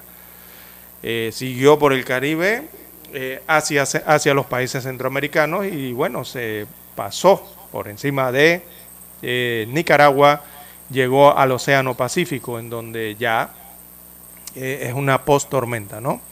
era depresión tropical hace algunas horas, ya desapareció del mapa. pero a su paso, ha dejado esta cantidad de devastación en algunos países, muerte en otros y destrucción para otros, inundaciones también. Eh, son 59 fallecidos, por lo menos los contabilizados hasta el día, hasta anoche, eh, por parte de las autoridades de diversos países. Le damos el listado. En Centroamérica, eh, veamos, en El Salvador eh, dejó nueve fallecidos, según han oficializado las autoridades en El Salvador. Hubo una este, dramática, una, tragedia eh, en la que se vieron involucrados miembros del ejército del Salvador que precisamente prestaban las labores de ayuda a la población cuando en una residencia donde se guarecían, allí estaban, les cayó una pared y fallecieron cinco miembros del ejército del Salvador. Adicionalmente se reportan de otros cuatro ciudadanos fallecidos a nivel de ese país. En Guatemala reportan ocho fallecidos producto de eh, esta tormenta tropical eh, Julia que pasó también por Guatemala. En Honduras se han reportado tres fallecidos. En Nicaragua extraoficialmente se habla de dos muertes, aunque el gobierno del presidente Daniel Ortega señala que no hubo fallecidos eh, por el paso del huracán y tormenta a través de su territorio. Extraoficialmente los medios hablan de dos muertos en Nicaragua. En Costa Rica no se registra ninguna víctima. Eh, en el área de Costa Rica sí inundaciones y crecidas de ríos. Eh, veamos, en Panamá se reportó un fallecido en la provincia de Colón, una mujer producto del paso en momentos en que Julia era tormenta. Hubo un deslave allí y se busca a otra persona en la provincia de Colón, hay un desaparecido. En Colombia se reportan cero víctimas o cero fallecidos, lo que realmente es un milagro lo que ocurrió en San Andrés, porque este eh, enfrente de las costas de San Andrés fue cuando se tornó en, en categoría 1 el huracán Julia y los golpeó directamente, casi en el centro de la isla, un poco hacia el sur, por allí pasó Julia, pero solo dejó destrozos, algunos daños, eh, islas sin electricidad, ninguna víctima en Colombia. La gran tragedia que dejó Julia ha sido en Venezuela. En Venezuela hasta el momento se contabilizan 36 fallecidos producto del paso de este sistema, de este ciclón tropical, eh, ya que en el centro del país las intensas lluvias provocaron un deslave eh, en, una población eh, que sepultó al menos, eh, se calcula que al menos más, 80 personas aproximadamente, ¿no? de ellas, 36 se ha confirmado que han perecido, se está en la búsqueda, o sea, están desaparecidos en el pueblo, en medio de ese deslave, otras 50 personas. Así que es el saldo hasta el momento que contabiliza eh, el paso del huracán Julia, en su momento onda tropical, tormenta y después huracán, eh, por el área del Caribe, que involucra desde Venezuela hasta eh, El Salvador, que ha sido donde han tenido los efectos directos el ojo del huracán, y también las bandas nubosas que llevaron gran cantidad de agua en diversos países de esta región. Bueno, así está el caso del huracán Julia. Veamos específicamente lo que ha ocurrido en Venezuela, ya que allá suben 36 eh, las muertes y 56 los desaparecidos por el deslave. Eh, el presidente Nicolás Maduro concurrió ayer a esa zona. Eh, más de 3.000 funcionarios venezolanos participan en las labores de rescate bajo un enorme lodazal que se formó en que cubrió realmente el pueblo de Tejerías. Esto queda en el estado de Arauja, eh, perdón, Arau, Aragua se llama el estado. Este estado está en el centro. Aragua. Aragua, perdón, Aragua. Está en el centro de Venezuela. Así que eh, dramáticas las fotografías, los videos de don, don Lucho de lo ocurrido en esta población en la que murieron al menos 36 personas. Se sigue buscando bajo el lodo a más personas en este pueblo. Eh, es el reporte que hay en cuanto al huracán Julia eh, y la devastación eh, y las, los daños que dejó a su paso por esta región del planeta. Bueno, ahí está, entonces se justifica un poquito más la decisión que tomamos nosotros acá de la suspensión de clases. 6.55, exactamente, 6.55 de la mañana, 6.55 de la mañana, una oleada de COVID-19 se cierne sobre Europa mientras la campaña de vacunación de refuerzo tiene un comienzo lento. La nueva oleada de COVID-19 parece estarse gestando en Europa con la llegada del frío y los expertos en la salud pública advierten que el estrés por las vacunas y la confusión sobre tipos de vacunas disponibles probablemente limitarán la aceptación de los refuerzos. La subvariante BA45 de Omicron, que denominaron este verano boreal, sigue estando detrás de la mayoría de las infecciones, pero las nuevas subvariantes de Omicron están ganando terreno los científicos han rastreado cientos de nuevas formas de Omicron, según dijeron esta semana funcionarios de la Organización Mundial de la Salud, OMS. Los datos de la OMS publicados a última hora de este miércoles mostraban que los casos en la Unión Europea alcanzaron 1.5 millones la semana pasada, un 8% más que la semana anterior. A pesar de la drástica caída en las pruebas, a nivel mundial el número de casos sigue disminuyendo. La cifra de hospitalización en muchos países del bloque de los 27, así como Gran Bretaña, han aumentado en las últimas semanas. En la semana que finalizó el 4 de octubre, los ingresos hospitalarios por COVID-19 sintomático aumentaron casi un 32% en Italia, mientras que los ingresos en cuidados intensivos aumentaron aproximadamente un 21%. En comparación con la semana anterior, según datos recopilados por la Fundación Científica Independiente Jimbe. Durante la misma semana, las hospitalizaciones por COVID-19 en Reino Unido eh, vieron un aumento del 45% respecto a la semana anterior. Las vacunas adaptadas a la variante Omicron están disponibles en Europa a partir de septiembre, con dos tipos de inyecciones disponibles que abordan las subvariantes BA1 y BA45 junto con las vacunas de primera generación existentes. En el Reino Unido únicamente están aprobadas las vacunas adaptadas a las variantes BA1. Las autoridades europeas y británicas han aprobado las últimas vacunas de refuerzo solo para un grupo selecto de personas, entre las que se encuentran los ancianos y las personas con sistema inmunitario comprometido. Lo que complica aún más las cosas es la elección de la vacuna como refuerzo, lo que probablemente aumentará la confusión, según los expertos de salud pública. Pero la voluntad de recibir otra vacuna que podría ser la cuarta o quinta para algunos se están agotando.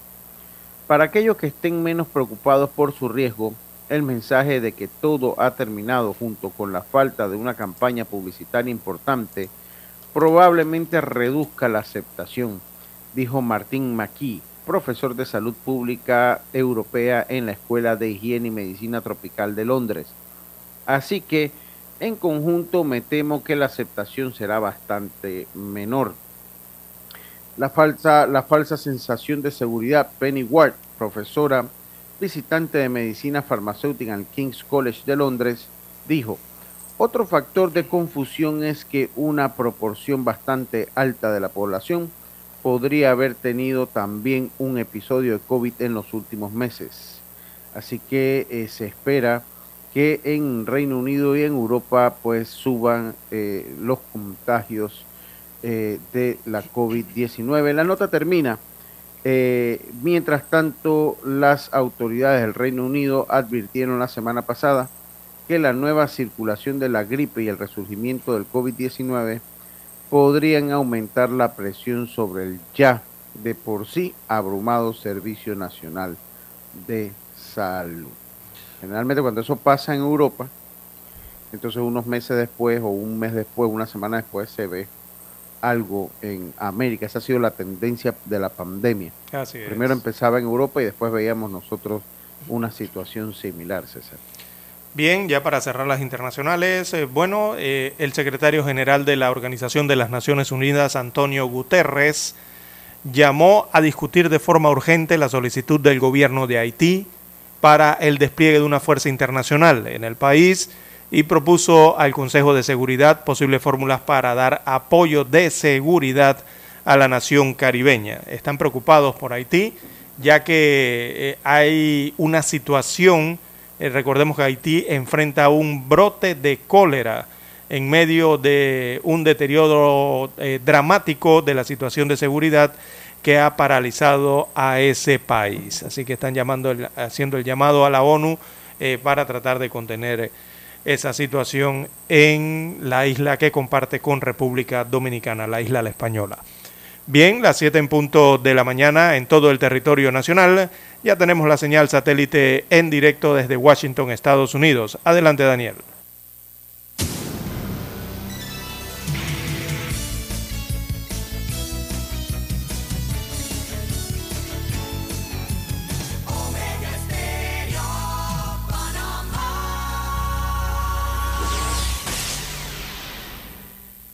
El satélite indica que es momento de nuestra conexión. Desde Washington, vía satélite. Y para Omega Estéreo de Panamá, buenos días, América. Buenos días, América. Vía satélite. Desde Washington.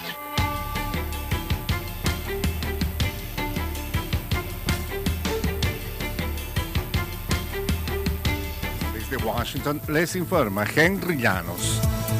California es el primer estado en la nación estadounidense que permite a indocumentados obtener licencias de conducir. Ahora ampliará el acceso a una identificación oficial. Verónica Villafañe nos informa. Jornaleros llegan a diario al centro de empleos de Pasadena, California, en busca de trabajo. La mayoría no tiene documentos que demuestran que viven en el estado. Eso les limita el acceso a servicios, abrir cuentas bancarias y alquilar viviendas, especialmente en sitios donde no aceptan pasaportes extranjeros o documentos consulares. En 2015, California comenzó a emitir licencias de conducir para indocumentados, dándoles un documento de identidad oficial. Las tarjetas de identificación deben empezar a emitirse a más tardar para julio de 2027. Verónica Villafañe, Voz de América. A semanas de las elecciones en Texas se gasta nuevamente mucho dinero en la búsqueda de votos, indicios de cambios con resultados inesperados. Esta vez, sin embargo, los pronósticos no vienen de los demócratas, que siempre dicen que el crecimiento de la población hispana les dará la victoria, sino de los republicanos. Vamos a teñir el Río Grande de rojo, el color de los republicanos, dijo el gobernador republicano Greg Abbott durante un acto en la ciudad fronteriza de Harlingen.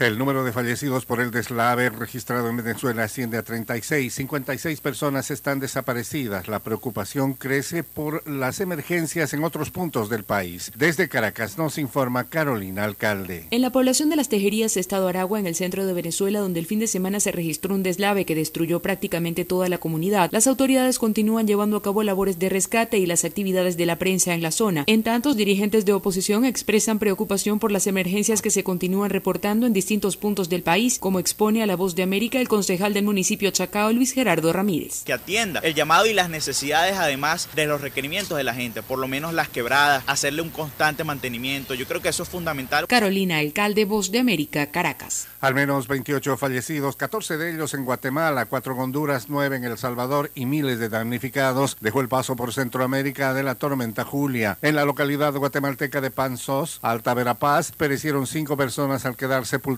por un alud de tierra tras el desprendimiento de una ladera sobre sus casas. Y en el departamento de Huehuetenango fallecieron 9 personas, entre ellas un soldado que murió al cruzar un río durante las labores de rescate. Desde Washington vía satélite y para Omega Estéreo de Panamá hemos presentado Buenos Días América. Buenos días, América. Vía satélite. Desde Washington. Problemas de tierra, reclamos por accidentes, despidos injustificados, reclamos de herencias, sucesiones, daños y perjuicios. Todo problema legal civil, penal y laboral, consulte al 6614-1445. Licenciado Juan de Dios Hernández le atiende. 6614-1445. Con atención en Panamá, Panamá Este, Panamá Oeste, Colón, Coclé, Santiago, Herrera y Los Santos. Anote y consulte 6614-1445. Noticiero Omega Estéreo.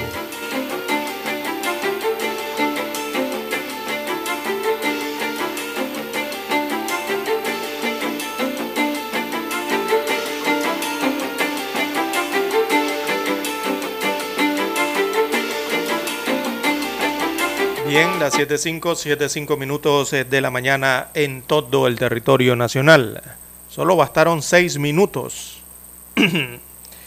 para que eh, ladrones eh, asaltaran la caja de ahorros ubicada en Avenida La Paz, esto en el sector del Ingenio, en el corregimiento de Betania. Así que varios hombres, cuatro al menos destacan aquí, eh, entraron a la sucursal de- del Banco de la Familia Panameña y en menos de cinco o seis minutos eh, los despojaron. Así que huyeron minutos después en un automóvil sedán blanco eh, en el que habían llegado. Imagínese usted, yo vi ese, usted vio ese video, don Lucho. Sí, de hombre, cómo llegó el claro que sí. automóvil, se estacionó, lo acomodaron bien, eh, eh, mirando hacia el frente, ¿no? Eh, Sí, eh, y- y eso- regularmente no se estacionan así.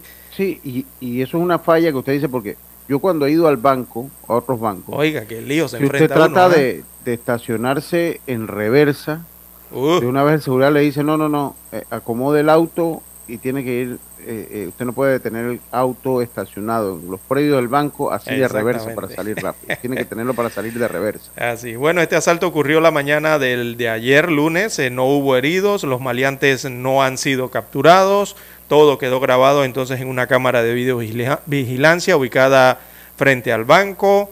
Tras el hecho delictivo, la Caja de Ahorros emitió un comunicado donde confirmó que se había dado un asalto en esta sucursal del ingenio y que no hubo heridos ni afectaciones a sus colaboradores que se encontraban en la sucursal.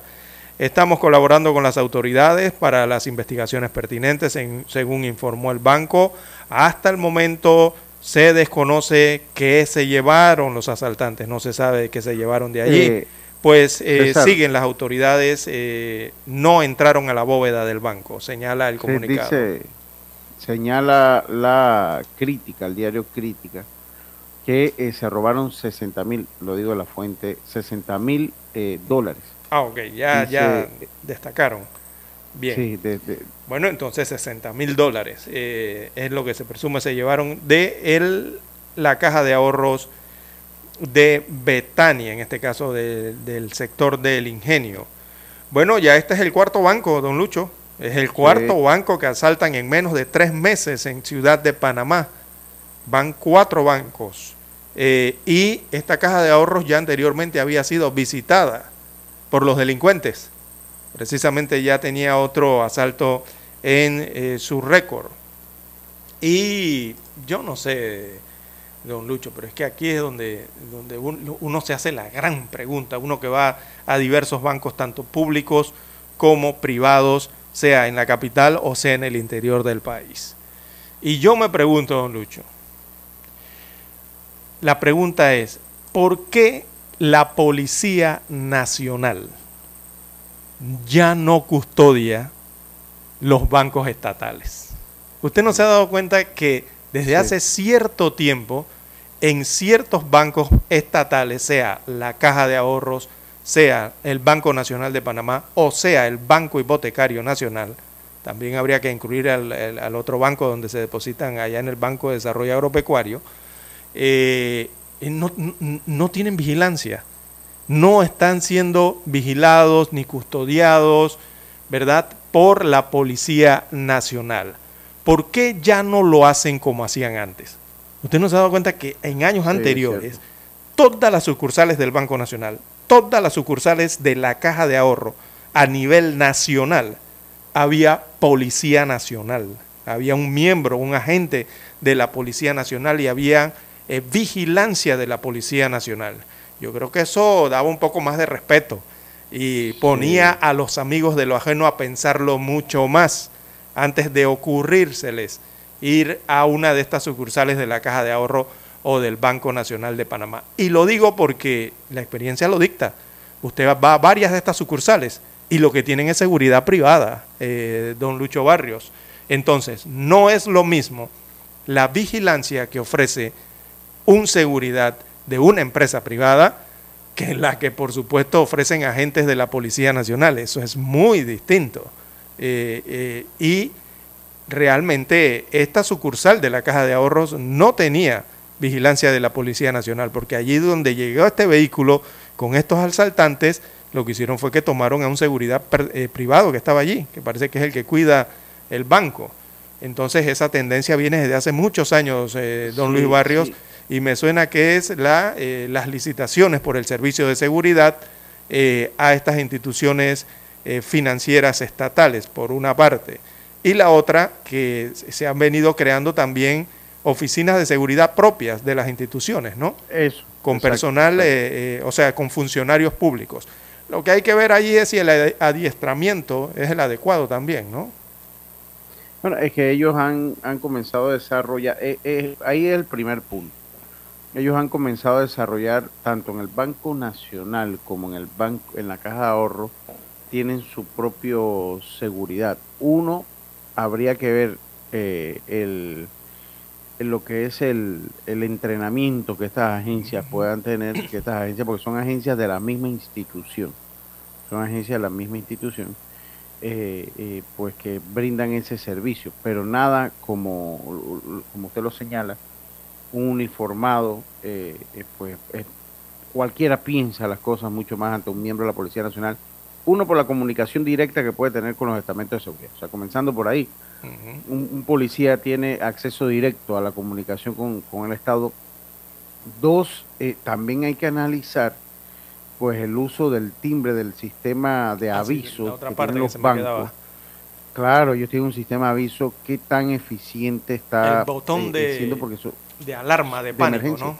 De emergencia. Exacto, un botón de, de alarma y los encargados de eh, proteger lo que es el sector bancario, lo escuchaba hace una semana con uno de los asaltos previos que se daba, son precisamente lo, lo, lo, que son los links que se encuentran estratégicamente ubicados, por lo menos en diferentes sectores, para tener rápido acceso a, eh, a las instituciones bancarias.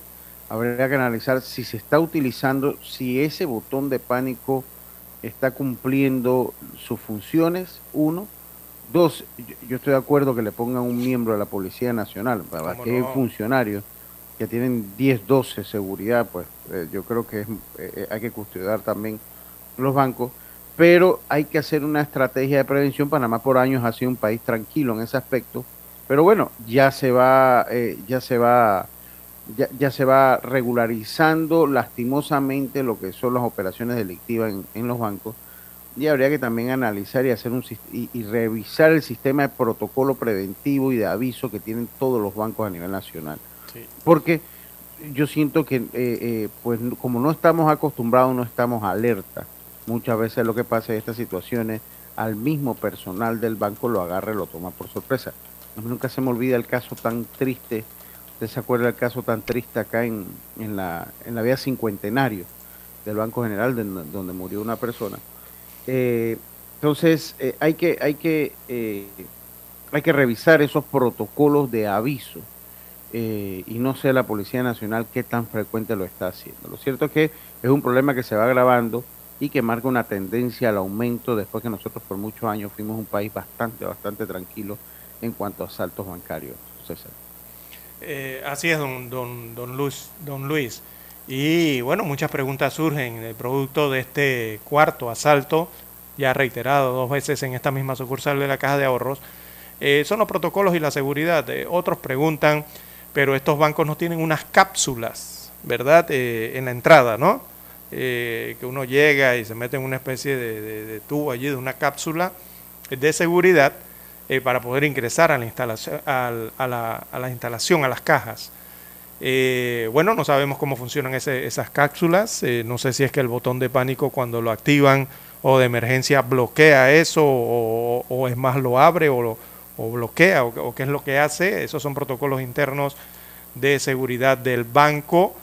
Eh, dice totalmente de acuerdo, dice otro amigo oyente en el WhatsApp.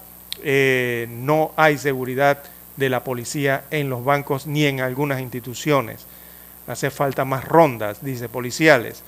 Bueno, este es un banco que está ubicado en un área eh, pública muy concurrida. Allí cerca está la estación del metro Ahí del. Ingenio. Está en la parte lateral, ¿no? Eh, perpendicular, Sí. creo. Del Ingenio eh, es una intersección con- muy conocida de la vía transísmica con el área del Ingenio de la, de la avenida La Paz y Betania hacia un lado y hacia el otro lado. Entonces está la conocida vía Fernández de Córdoba. Así es. Así que un área muy concurrida, muy, eh, muy céntrica allí, eh, en donde se ubica este banco. Eh, hay evidentemente deficiencias en los organismos de seguridad, tanto internos de estos bancos como los de carácter nacional, regional, ¿no? Y todo esto indica que hay una banda organizada, no, no, que no, no podemos pensar de otra forma, es que tiene que haber una organización bien estructurada eh, que está haciendo esto. Entonces eh, hay que seguirle la pista a esa posible banda eh, de roba bancos en el país. Recordemos que aquí Panamá eh, hasta lo, llegan hasta los criminales extranjeros también, ¿no? Así que hay que hacer la investigación del caso. Bien, fueron 60 mil dólares, según las fuentes, los que se llevaron de la caja de ahorro de El Ingenio. Bien, hacemos la pausa y retornamos con más información. Noticiero Omega Estéreo. Desde los estudios de Omega Estéreo, establecemos contacto vía satélite con la voz de América. Desde Washington, presentamos el reportaje internacional.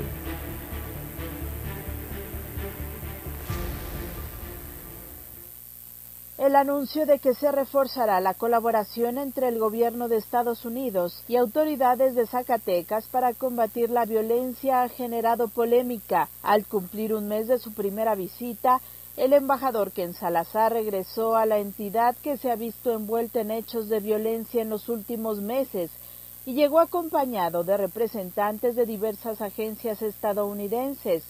Todos ellos sostuvieron reuniones con autoridades estatales encabezadas por el gobernador David Monreal. El embajador indicó que se trató de una reunión histórica con la participación de representantes del FBI, la DEA, la Agencia de Estados Unidos para el Desarrollo Internacional, la Oficina Internacional de Asuntos Antinarcóticos y Procuración de Justicia, el Departamento de Estado y el Cónsul General de Monterrey. Todo recalcó con respeto a la soberanía de México.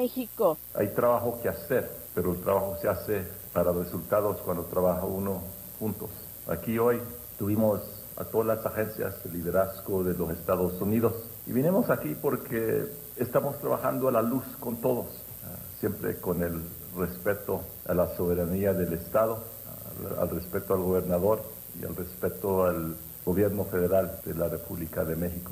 Sin embargo, algunos analistas y legisladores consideraron que el acuerdo es ilegal, ya que el artículo 117 de la Constitución establece que los estados no pueden celebrar alianzas, tratados o coaliciones con otro estado ni con las potencias extranjeras y esta sería una facultad de la federación. En contraste, el senador Ricardo Monreal, hermano del gobernador, señaló que no hay ninguna ilegalidad en los acuerdos de cooperación y este convenio forma parte del entendimiento bicentenario entre ambos países. Es un acuerdo de buena fe, de colaboración, en el que no se infringe ninguna ley y no hay injerencia ni intromisión de agentes extranjeros. Garantizar la legalidad. Un hecho que llamó la atención es que al acuerdo no asistió ninguna autoridad federal. Sara Pablo, Voz de América, Ciudad de México. Escucharon vía satélite desde Washington el reportaje internacional. Noticiero Omega Estéreo.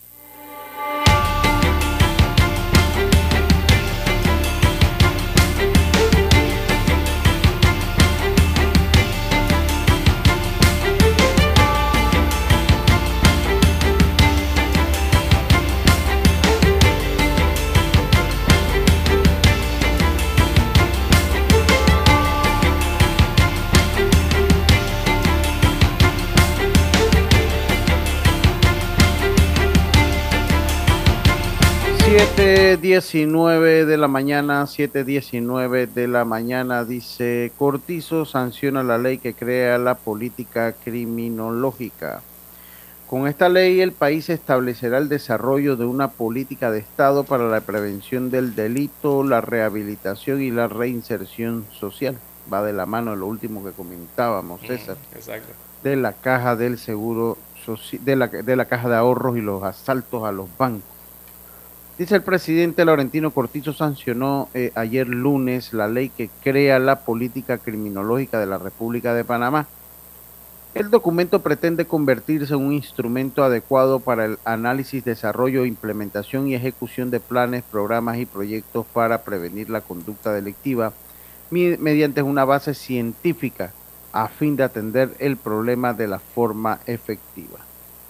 Con ella, el Estado buscará consolidar una estrategia coherente en materia de seguridad ciudadana que favorezca la prevención y una articulación efectiva mediante una coordinación interinstitucional y la participación ciudadana, a toda vez que la dinámica criminal obliga al fortalecimiento de los programas de estrategias y proyectos que privilegien la prevención y alejen a la niñez y la juventud de la delincuencia y el crimen organizado. Esto tiene que ser un proyecto muy integral. Se establecerá el desarrollo de la política de Estado necesaria para la prevención del delito, la rehabilitación y la reinserción social, que evitará que las personas hagan del delito su modo de vida como fórmula para contrarrestar la actividad criminal en el país. Con ella se crea la Secretaría Ejecutiva de la Política Criminológica, adscrita al Despacho Superior del Ministro de Seguridad Pública, la cual estará conformada por representantes del Consejo de Seguridad Nacional, los ministros de Educación, Salud, Desarrollo Social, Salud, Trabajo y Economía y Finanzas, el Instituto Panameño de Deportes y el Instituto de Criminología de la Universidad de Panamá. La directora del Instituto de Criminología de la Universidad de Panamá, Bélgica Bernal, explicó que con el Consejo de la Política Criminológica estarán varias instituciones ideando los programas y proyectos para que luego se repliquen en las instituciones y comunidades para prevenir la violencia de una manera dinámica que les permita bajar los índices de criminalidad. Bernal calificó de importante e infinita la sanción de la ley que crea la política criminológica porque se da después de 20 años cuando se creó el decreto ejecutivo 470 sobre políticas criminológicas. Después de 20 años se perfecciona y se convierte en ley de la República, destacó.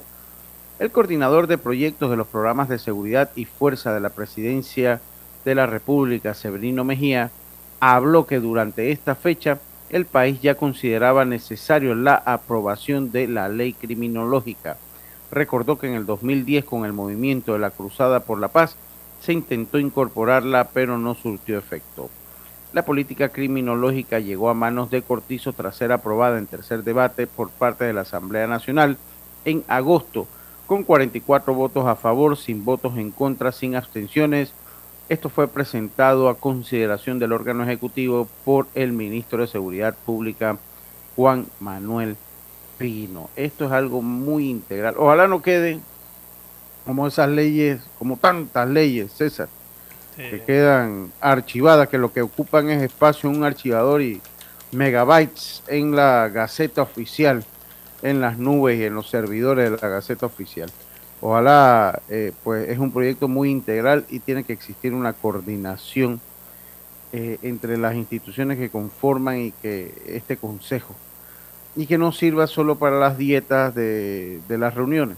definitivamente eh, lo principal es que no quede engavetada y que pueda servir para, sobre todo, alejar a la juventud, porque el que se perdió ya es mucho más difícil. El que se perdió en el camino, don César, ese es mucho más difícil, pero sobre todo los que vienen a evitar que se pierda talento, que se pierdan vidas eh, eh, eh, por la actividad delincuencial en el país.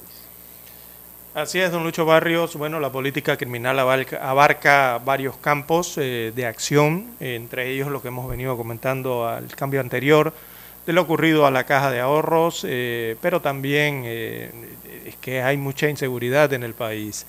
Eh, el tema de la seguridad no es el mejor eh, eh, para Panamá. sobre todo algunos aducen producto de la pandemia, producto más bien diría yo, no de la pandemia, sino de la situación económica que enfrenta el país, de verdad venía de un bajón económico que fue acentuado entonces por estos meses, estos años, perdón, de pandemia. El país trata de recuperarse, de volver a esa normalidad, pero el tema delictivo continúa. Si no, mire usted las tapas eh, de los tabloides, el día de hoy eh, caen por homicidios en Capira, La Chorrera, Torrijos Carter, roban banco en 54 uh. segundos. Eh, en, Ojo de Agua, en San Miguelito, no fue a una persona la que asesinaron, sino fueron a dos en los estacionamientos. Eh, hay otro titular de otro asesinato que se ha registrado en las horas recientes eh, a tiros en el corregimiento de Don Bosco y así, todo, cada 24 horas, don Lucho, mire usted, hayan cadáver dentro de un pozo en Capira, tenía heridas en el cuello y en el pecho, y siguen, y siguen y siguen cada 24 horas estos casos que muestran de la inseguridad también reinante en el país. Es un tema de seguridad que tiene múltiples aristas, no simplemente es el tema de los robos o los asesinatos, sino que hay otras aristas importantes que eh, también eh, ayudan a, agravarla. Eh, y allí es donde tienen entonces que actuar las autoridades. El tema de la política criminológica también es importante en ese norte. Bien, las 7.26, 7.26 minutos eh, de la mañana en todo el territorio nacional.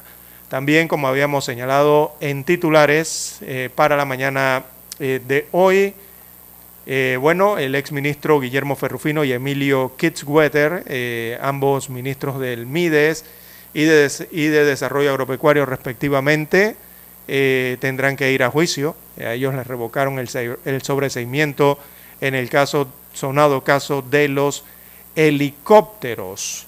Eh, así que ellos dos y 14 personas más, ellos fueron ministros durante el 2008 y 2014. Así que serán llamados eh, a juicio por peculado en perjuicio del programa de ayuda nacional conocido como PAN. Eh, bueno, dice don Dani que no tenemos tiempo para más. Habían otros temas con las fiscalías.